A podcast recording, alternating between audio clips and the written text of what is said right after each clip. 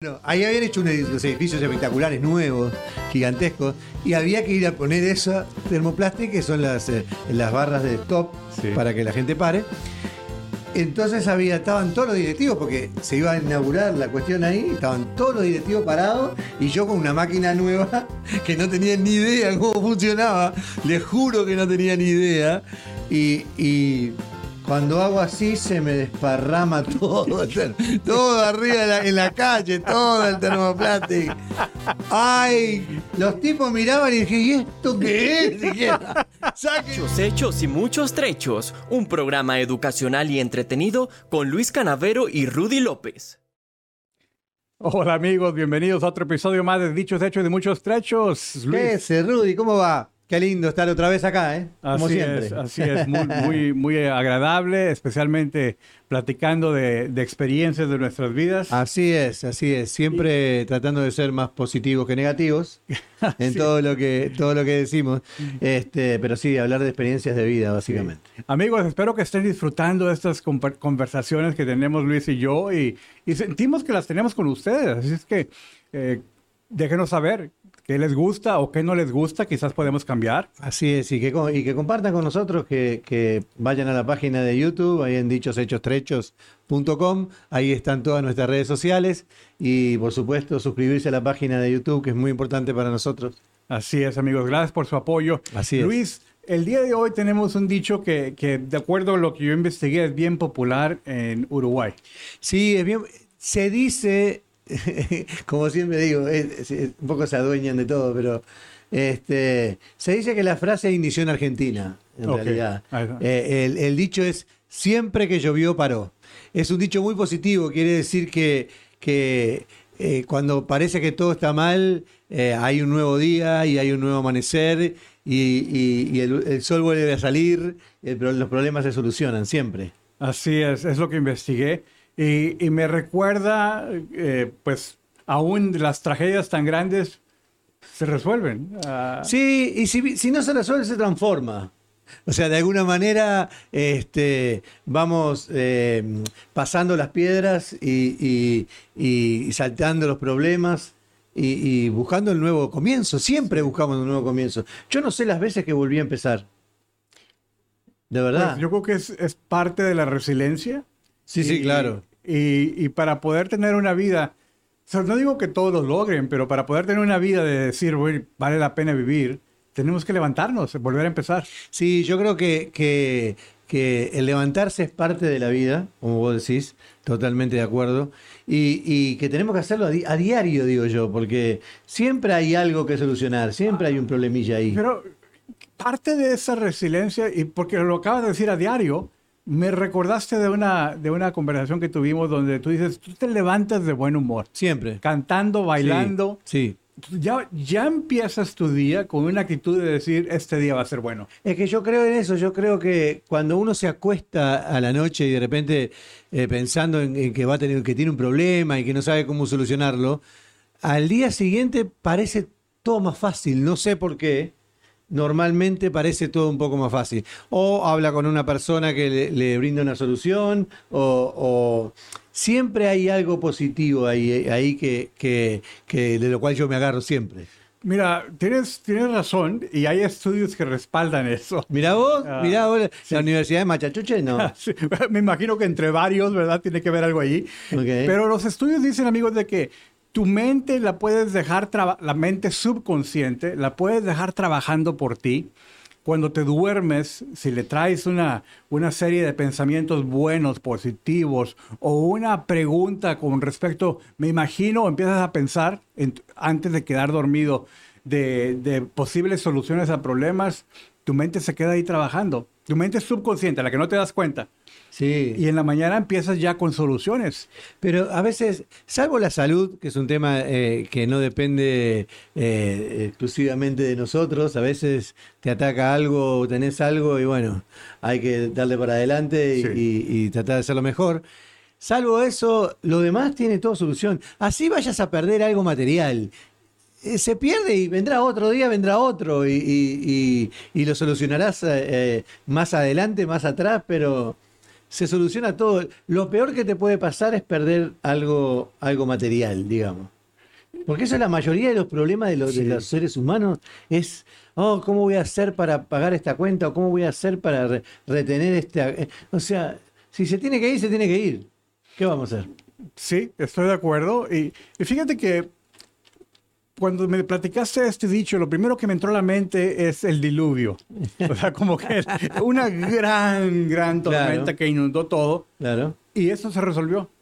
Es que por eso, por eso digo, e- es un dicho que nosotros usamos bastante, este, un poco para dar ánimo, para, para, para, para explicarles que sí, que todos los días hay un nuevo amanecer Sí. y, y que llueve, puede llorar, puede llorar, puede llover un día, 10 días, 20 días seguidos, pero un día para, o sea, un día eso para y, y se vuelve a nacer. Sí. Yo quisiera traer un, un- digo, un testimonio de un, de un cambio bueno, de una Ok. victoria. Porque tú sabes que uno de mis hijos eh, había pasado por una temporada de cáncer. Así es. Y, y la verdad es de que se ve como que, wow, una tragedia, una cosa muy grave. Y, y- y- y podemos dejar que nuestra mente agarre vuelo y empiece a pensar todo lo peor. Eh, como, como en muchas personas, la palabra cáncer la asocian con una Oh, condena sí, de es muerte. ter- es terrible. Pero quiero decirte, Luis, de que, de que recibimos la noticia de los doctores la semana pasada de que mi hijo ya no tiene cáncer. La libre de cáncer y lo Así venció. es. Y, y- y la verdad que es para algo grave, que, se- que es una victoria contra algo que hubiera sido pues como una gran tormenta. Wow. Y- Sí, yo entiendo que pasan por muchas fases dentro de, de esa enfermedad que está un poco maldita. Es que uno, cuando se la diagnostican, a mí me pasó por error, me la diagnosticaron mal, este, y claro, se te viene el mundo abajo, porque uno piensa, asocia esa enfermedad con la muerte, y, Sí. y- y es, in- es inmediato. Entonces uno se siente triste. Pero la alegría que me da que me digas eso, no sabía, este, me, me da mucha, mucha Gracias, alegría. Luis. Mucha alegría. Y, el énfasis que quiero poner es de que nuestro hijo mismo fue el que tenía esa actitud positiva de no dejarse vencer. Eh, él, él seguía planeando trabajar y, y- y continuar. Y, y nos lo mostraba con sus acciones, Wow. ah, de mantener ese optimismo. Entonces, yo creo que es parte de, para poder tener esa victoria en medio de la lluvia, Ajá. de tener esa mentalidad siempre que llovió paró. Sí, sí, no hay ninguna duda. Eh, eh, yo, soy un, yo soy plenamente un convencido del tema. Por eso decía antes, yo no sé, de verdad, si yo me pongo a contar, no sé cuántas veces empecé de cero. Es más, uno siendo migrante en este país, llega a este país y empieza de cero. Eh, uno deja todo atrás. Eh, muchas veces se deja familia, se dejan hijos, se dejan recuerdos, amigos, eh, una cantidad de cosas uno deja atrás Sí. para, para construir en la cabeza de uno una vida mejor. Eh, y a eso venimos, la mayoría de nosotros venimos a eso, a cambiar y a empezar de cero. De cero. Sí. Luis, ah, yo creo que hay excepciones, pero en la gran mayoría de gente que conocemos aquí en Estados Unidos, de, de- de Latinoamérica, o quizás de otros países, de África, llegan a empezar de cero. Así es. Y, y- y la mayoría, si no es que decir que todos, pero la mayoría pasa esa temporada difícil de no tener nada. Porque mira, eh, recuerdo de eh, situaciones que vienen recién llegados y, y ya empiezan con una victoria en conseguir un departamento, pero no tienen muebles, no tienen nada. Así y, es. y- y, bueno, piden ayuda a, a la gente que les no rodea. solamente piden ayuda, Rudy, sino que eh, la, la gente piensa que de repente, uh, vivís en Estados Unidos, qué lindo, todo, es todo color de rosa. Eh, uno llega a este país, no tiene muebles y de repente algún vecino puso un sillón en la basura y, y a nosotros nos sirve y se recoge el sillón de la basura, cosa que nunca hiciste en tu vida. Eh, vas a recoger el sillón de la basura o vas a recoger una lámpara. eh, un vecino del otro lado tiró un- una silla y la vas a agarrar. Eh, comes en una mesa plegable de repente o, o, Sí. eh, en un televisor viejo que había arruinado por ahí. Alguien te presta un auto que tiene techo de, de alquitrán, como en el caso Sí. de- que te pasó a vos. Este, por eso digo, todo, todo va surgiendo de a poco, pero es muy sacrificado para el que recién llega a este país. Muchos vienen sin trabajo, o sea, vienen a conseguir un trabajo y tienen que salir a buscar un trabajo sin papeles, sin, sin, Oye, Luis, ¿no? Por ejemplo, en, en la tienda de, de Home Depot, de Lowe's, donde hay cantidad de hombres buscando trabajo. Así es. Cada mañana. O sea, luchando por, por ganarse el día. Sí, para los que no- para los que viven un poco lejos y, y no conocen, eh, es una, eh, él habla de una tienda donde se vende artículos de construcción, por ejemplo, y, y ahí se para una cantidad de gente este, que si vos necesitas ayuda para arreglar tu casa o para un trabajo que tenés que hacer, los levantás ahí a ellos, les pagás en El día. efectivo por el día y ellos van a trabajar contigo. Y en, en una cantidad de esos lugares hay muchísima gente Sí. esperando para trabajar. Así es. Y, y yo re- me recuerdo un amigo mío que, que de, de México que se vino y él dijo que él por, por mucho tiempo tuvo que ir allí a buscar ganarse el día. Sí, y e- es muy difícil porque a veces vos, vos llegás en- en tu vehículo y se amontonan alrededor diciéndote, hey, yo, yo voy, yo voy, yo sé hacer esto y yo sé hacer lo otro. Y eh, eh, lo importante es que es toda gente honesta, con gente de trabajo, que lo único que está buscando es salir adelante, ¿no? ¿sí? Y, y este amigo, fíjate que es eh, carrera profesional en México como veterinario. y, y al llegar acá llegó a empezar. Y, y cuando preguntaban, ¿tienes experiencia en esto? Decía, sí. Sí, pero no, es mentira. Sí, porque tengo que ganar algo y tengo que enviar dinero a casa a México. Ah, eh, yo he pasado mucha vergüenza, lo digo, lo digo sin problema ninguno. Eh, me ha tocado hacer cosas que nunca en mi vida había hecho. No, no sabía ni cómo se hacían. Eh, no, no sabía que las paredes acá eran de She-Rock, por ejemplo, Sí. eh, que es un material como yeso. roca. Este, ahí está. Y, y- y que había que hacer texture o textura. Y yo no tenía la más pálida idea. Me hacé esto y yo hacía lo que podía. Y muchas veces, claro, muchas veces quedaba malo. Pintá acá y no se tenía que pintar. Oye. Un día me dijeron pinté una kármica y pinté todo: heladera, refri, cocina, todo pinté todo. Quedó precioso. El estacionamiento que pintaste también. ¿Eh? El, el estacionamiento. Sí, no, no, no. Bueno, te digo que eh, en uno, uno de los malls más importantes de acá, no voy a nombrar porque si no. Pero uno de los malls más importantes de acá. Trabajé día y noche, Rudy, te lo juro que por un mes trabajé día y noche. Eh, yo y mi compañero Hugo García, que siempre da like a, la- a- los podcasts, le mando un abrazo grandote. Eh, él sabe que no miento en esto. Estábamos él y yo y trabajamos día y noche ahí, este, poniendo carteles y pintando. Y algunas líneas estaban así, pero. pero bueno, había que, hay que entrarle. Un día me dijo otro, otro manager importante de una compañía bastante grande de acá, me dijo. Luis, ustedes eran unos audaces. y había que hacer, hay que hacerlo, señores. Sí, Hay- sí, sí. En este país hay que hacer de todo. Eh, me recuerdo también cuando platicábamos de otro, en un episodio ya, ya viejo, Ajá. de que cuando recién llegado yo, yo lavé aviones. De, Fíjate, oh, lavar avión. así es, la, le- le- los políamos, los encerábamos. Por fuera, ¿no? por fuera, porque, porque la tierra se le pega Claro. y le agrega peso y consume Claro, más no, combustible. obvio, obvio. Entonces había que lavarlo bien y que quedara brillante. Mirá mirá. Y sí, hay que hacer, hay que hacer de todo. Yo, la verdad que, por eso digo, yo hice cosas que nunca en mi vida ah, había hecho. La primera barricada que puse, que son esas blancas y rojas que Sí. van al final de la calle, cuando la calle no sigue. Este, la primera me quedó. me quedó muy mal acá cerca eh, donde yo vivo este, me quedó muy mal pero bueno se va aprendiendo Claro, y, Eh, y precisamente es el, es el- el dicho. Eh, Sí. Oye, empezamos mal, sin saber nada, pero ya no estamos ahí. No tal Eh, cual tal cual Paró esa lluvia. Sí, tal cual. Yo recuerdo que un día, les voy a contar esto porque para que no les pase lo que me pasa a mí. Un día voy a pintar con la máquina, tiene una, una rueda, la máquina adelante y dos ruedas atrás, y uno va pintando las líneas, ¿verdad? Este, pero había que limpiar la máquina y, y yo la puse a limpiar ahí un costado de la ruta. Y tiene un diche, un- una zanja. Sí. Que esa agua, ahí corre agua. No corre, no hay nunca agua, pero a veces hay agua. Entonces la, me la puse a limpiar ahí y en un momento como cuatro o cinco camionetas de la ciudad pararon al lado mío así.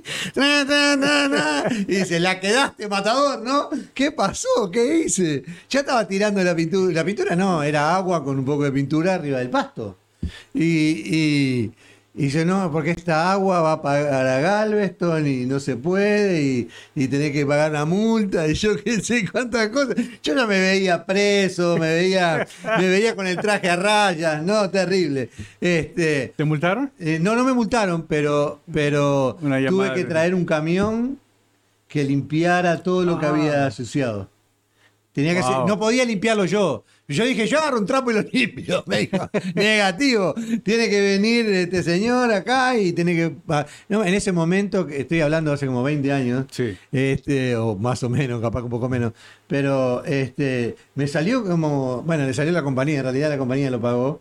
Este, le salió como, no sé, 2.500 dólares el camión, que tuvo 5 minutos porque vino y limpió lo que yo había. Imagínense, en un pedacito así. Pero este, sí, sí, inmediatamente. Se ve que me estaban vigilando de lejos y vino la ciudad. Está bien, o sea, yo había cometido un error, pero era por total, ignorante totalmente. Pues sí, y, y pues es en, en esa ignorancia cometemos muchos errores Sí, y claro. cuestan. Sí, O sea, en este sí. caso lo pagó la empresa, ¿verdad? Claro, tu empleador, no, no, no. pero a veces nos cuesta No, pagar. normalmente es, es uno el responsable, uno Claro. tiene que saber. Pero eh, como el dueño en ese momento sabía que, que yo no tenía mucha experiencia, me mandó igual. Pero eh, era increíble. Un día me dice, tenés que hacer termoplastic. ¿Y eso qué? Es lo mismo dije yo. ¿Qué es eso? Y este eh, son esas, en vez de pintura, es una como una, un plástico caliente que se pinta en las calles con eso. Eso no Ah, se sale muy, muy, muy rápido. La cuestión que habían hecho unos edificios espectaculares acá, de una compañía de petróleo muy grande que está ahí en el 10, este, una de las petroleras más grandes eh, que en Inglaterra, no sé si me- yo no quiero dar mucha, ya dijiste mucho. claro, no quiero dar mucho. Bueno, ahí habían hecho unos los edificios espectaculares, nuevos, gigantescos, y había que ir a poner esa termoplástico, que son las, eh, las barras de stop, Sí. para que la gente pare. Entonces había, estaban todos los directivos, porque se iba a inaugurar la cuestión ahí, estaban todos los directivos parados, y yo con una máquina nueva, que no tenía ni idea cómo funcionaba, les juro que no tenía ni idea, y, y cuando hago así se me desparrama todo, todo arriba la- en la calle, todo el termoplástico. Ay, los tipos miraban y dije, ¿y esto qué es? Sáquenlo de acá. Ellos que tienen toda la seguridad primero y todo. Yo había hecho un enchastre, pero fabuloso. Había ensuciado toda la calle nueva. ¿Y cómo Un- se- y lo- le- Ese plástico cuando se seca, si no tiene el pegamento abajo, lo, con una barra lo sacás. Ah. Pero yo no sabía tampoco eso. Hasta que vino alguien y me dijo, yo te ayudo, placa, y me ayudó Otra vez te miraban en la cárcel. Sí, estábamos con Huguito García también, que le mando un abrazo grande. Este, tal cual, no, no, increíble, la verdad increíble. Sí, yo mira, ah, recientemente, eh, por- creo que lo comenté en otro episodio, una tormenta que pasó por aquí muy fuerte con granizo dañó el techo y, y me hizo pensar, eh, eh, cuando yo llegué aquí también, nada más, o sea, no, no digo que ni siquiera completé el verano, pero, pero ayudé en- en- a poner un techo. Sí, sí, sí. Porque dije yo, bueno, la carpintería, un tío mío trabajaba ahí, dije, más o menos le doy. Sí, le voy a, le voy a ayudar.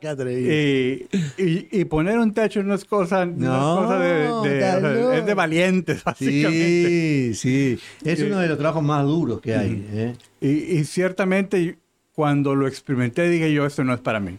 Ahí sí te digo yo que rápido dije, este no es para mí. Pero, pero a lo que voy es que, eh, eh, como siempre que llovió paró, las cosas eh, salen mal al principio y uno tiene que hacer, cuando viene acá, tiene que hacer de todo y levantarse todos los días con, uy, ahora tengo que ir a hacer esto y cómo lo voy a hacer y qué voy a, pero hay que parar la olla, amigos, y, y- y como decimos nosotros, hay que, hay que sacarlo adelante y se saca adelante. De alguna manera o de otra, siempre hay gente que da una mano o que ayuda o que, o que, o que sí te dice cómo, cómo tenés que hacer, ¿no?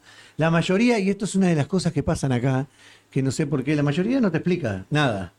¿no? Sí. No te explican, vos tenés que hacerlo como puedas solo. Nomás Eh, te mandan, dicen, sí, "Vai, dale, ponte ahí. y Hacelo, dale tranquilo. Este, por eso digo, siempre que yo me paro, y después uno se va enderezando y va aprendiendo y va- lo va sacando. Y, y después se hace un poco experto en todo, ¿no? Sí. Eso es siempre que yo paro. Sí. Yo, yo tengo una creencia y, y- y verdaderamente la comparto y, y- les digo amigos, es importante saber quién eres, conocerte y aplicarte a, hacer trabajos o aplicarte en cosas de la vida donde tú eres naturalmente bueno, o sea, donde la fortaleza es natural y te va a ir mejor. Pero al final de cuentas, cuando no hay nada, como otro dicho que decía mi suegra, cuando no hay lomo, de todo como. Así es. Y, y sin, aunque te gusta, aunque tengas fortalezas naturales en otra área, pero si no hay nada en esa área, donde salga. A mí, a mí cuando, cuando llegué, al otro día me puse a trabajar. Al otro día. Llegué, yo qué sé, un lunes y el martes me puse a trabajar. Tenía que hacer este, entregas, delivery, para una compañía que no sé si existe eh, después del 2000, después del World Trade Center, la compañía Ah. le fue muy mal. Eh, Era una compañía grande de fotocopias. Sí. Eh, y yo tenía que llevar de- desde acá de Houston, tenía que ir a Austin a recoger las cosas, porque en Austin estaba la central, el warehouse. De Austin iba a Waco y de Waco Call Station y Call Station acá. Era un viaje de ocho horas. Todo eso era ocho horas por día. ¿No? Salía a las 2 de la tarde, a, a las 2 de la tarde y llegaba a las 12 de la noche acá, Ajá. este, o una de la mañana muchas veces.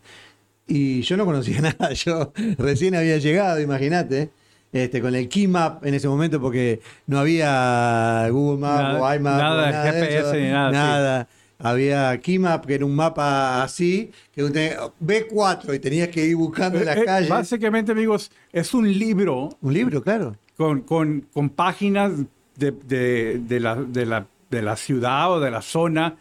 Y, y, pues, dependiendo de la ciudad, ¿verdad? Pero el de Houston era un libro gruesote. Claro. Y, y Imagínate, yo iba de aquí a Houston, a Austin, de no, Austin, múltiples esquemas. de sí. Austin, claro, de Austin a, a, a- a Waco, allá arriba, y de Waco a Call Station, Call Station para aquí, otra vez. Sí, entonces es, es bastante y, y, pues me recuerdo también esas fechas yo porque otro trabajo que yo hice eh, por una temporada era de, de agente de bienes raíces y tenía que usar ese key map todo el tiempo. Y sí, porque te dicen andar el 3540 de eh, Main Street, por ejemplo, que hay 448 Main Street acá, o sea, en todas las ciudades hay un Main Street, entonces era un problema, de verdad era un problema. Sí. ¿Y dónde queda esto? Y andá para acá y buscá por el código, por el código postal. O- no, era un todo, era todo un tema, amigo. Después que agarraba la ruta ya está, ¿no? Un par de veces y ya.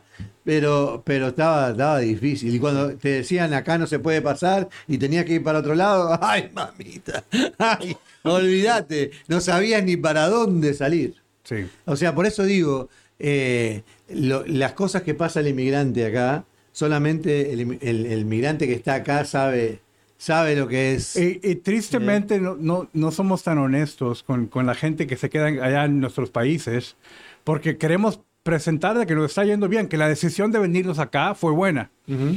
Y, y yo creo que muchas veces no, no compartimos las, las grandes dificultades que tenemos. Yo creo que, bueno, no todas las experiencias son iguales, obviamente, cada cual eh, lo vive. Yo creo que depende de la actitud con la que uno viene también. Eh, si uno viene a quedarse y sabe que acá va a ser su vida, es una cosa. Cuando uno quiere irse todos los días, este, es mucho más difícil para esa gente. Yo conozco muchísima gente que jamás eh, arma una, jamás desarma la valija y jamás cuelga un cuadro en su apartamento o en su casa porque está pensando todos los días. Mi papá cuando se enojaba decía, cada vez que se enojaba decía yo me voy. se enojaba con mi hermana o conmigo o con mi mamá. Él se enojaba y se iba, todos los días se iba de vuelta para atrás.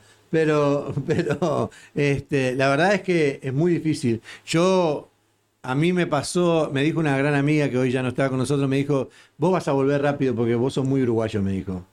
Este, yo sabía que no, no iba a volver, yo sabía en mi interior que me iba a quedar. Pero les confieso que durante los primeros seis meses lloré cada noche. Mm. En esos viajes de ocho horas en el auto solo, lloraba y lloraba y lloraba, porque es muy duro. ¿Qué, qué, qué causaba eso? ¿Extrañabas? Sí, extrañás, extrañás el, el hablar con la gente a diario, extrañás que la gente te diga, buen día Luis, ¿cómo andás? ¿Viste el partido de ayer o no? O de política o de lo que fuera. Este, extrañás a los amigos, obviamente, este, las juntadas, la, la guitarra, este, todas esas cosas se extrañan una cantidad. La familia, obviamente, si no la tenés acá. Este, se extraña todo. El, el- el- el- el- el café con leche, el asado, este, se extraña mucho. Y todo eso me hacía, me hacía llorar. Claro. Inclusive cuando llegaba febrero, que es la época donde yo te contaba en capítulos anteriores, que era eh, mi vida eso, Sí. este, llegaba febrero y, y era peor, porque yo lloraba día y noche. Y- y otras personas, Luis, me, me recordaste de un amigo que, eh, pues, por razones legales no podía salir del país. Ah, y yo también estaba en la misma situación. y como 14 años no pudo ver a su familia. Así no es. pudo salir ah, y regresar a su país a ver a su familia. Bueno, eso, eso es un porcentaje, yo no tengo el porcentaje hoy, pero es altísimo el porcentaje de gente. Yo estuve 17 16 años sin poder ir. 16 años. 16 años. Viviendo en, en- en- en el filo de la navaja. Porque eh, siempre con el miedo ese de, eh, de ir. de- de que- en- cuando yo vine te daban licencia de conducir y no, a- no había problema con eso. O sea que con eso estuve un tiempo sin problema. Eh, Pero después, como se cortó eso, este, ya eh, como siete u ocho años tuve que pasarlo sin, Sin licencia de conducir. Sí. Tenía seguro y todo del auto, pero no tenía licencia. Este, eso se hace muy difícil, porque inclusive para ir a la escuela a, a hablar con la maestra de mi hija o ir a buscar a ella o, o lo que fuera, tenés que presentar documentos. Sí. Y yo tenía que presentar la licencia vencida.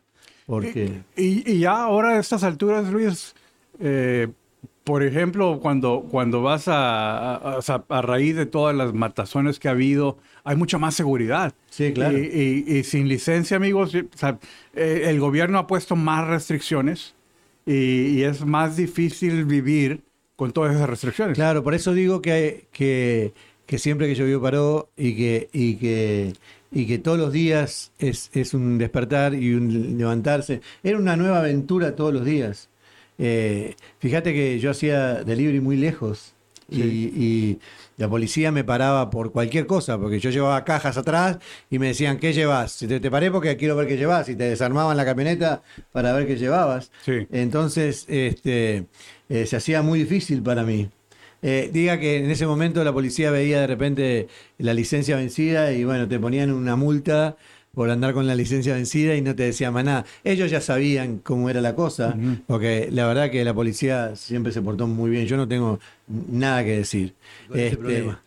Luis, el trabajo que yo he tenido que, que ha, ha sido el más curioso, el más ah, que, que la gente se sorprende es de, de lavar de- no, autos, de lavar aviones. Sí, sí, sí. ¿Cuál ha sido el tuyo? ah, acá Sí, acá. Eh, bueno, lo que pasa es que no tuve trabajos curiosos, digamos, por decirlo de alguna manera. Bueno, Pero- eh, pero- no lo tienes que explicar más porque conozco la historia, pero a mí me llamó la atención que hayas trabajado en ese lugar donde había mucha seguridad. Bueno, eh, la verdad que sí, eh, era una, es una cárcel eh, donde se trataban los enfermos mentales que estaban presos. Este, eh, era, fue muy duro para mí, muy duro. Este, eh, en- yo nunca había estado en un lugar así y, y ver eso es tremendamente triste. Sí.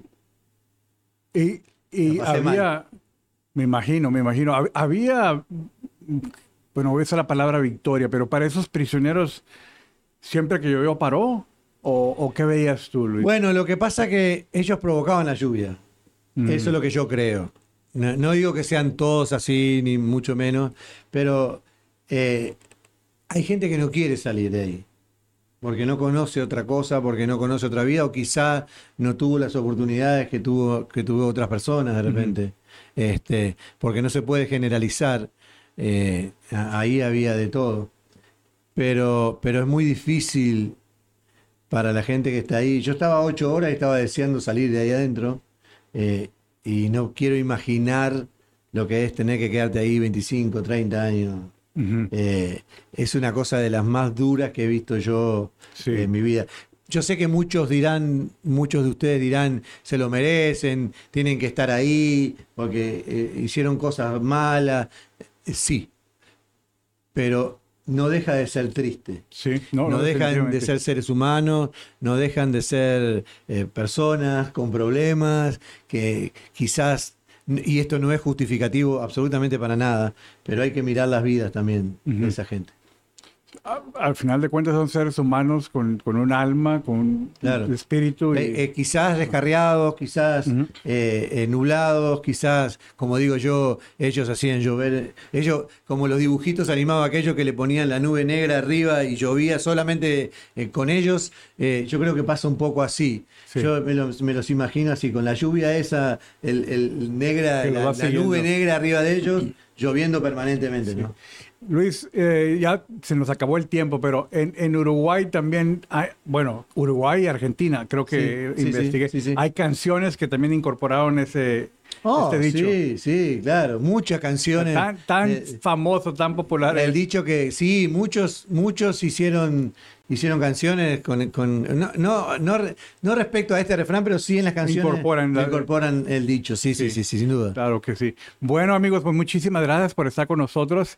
Eh, en verdad que Luis y yo te hemos platicado historias donde creemos firmemente que siempre que llovió paró. Sí, no, no hay ninguna duda, este, y lo mismo le digo siempre, siempre que llovió, paró, no tengan duda. Un abrazo grande amigos, que estén bien. Hasta pronto.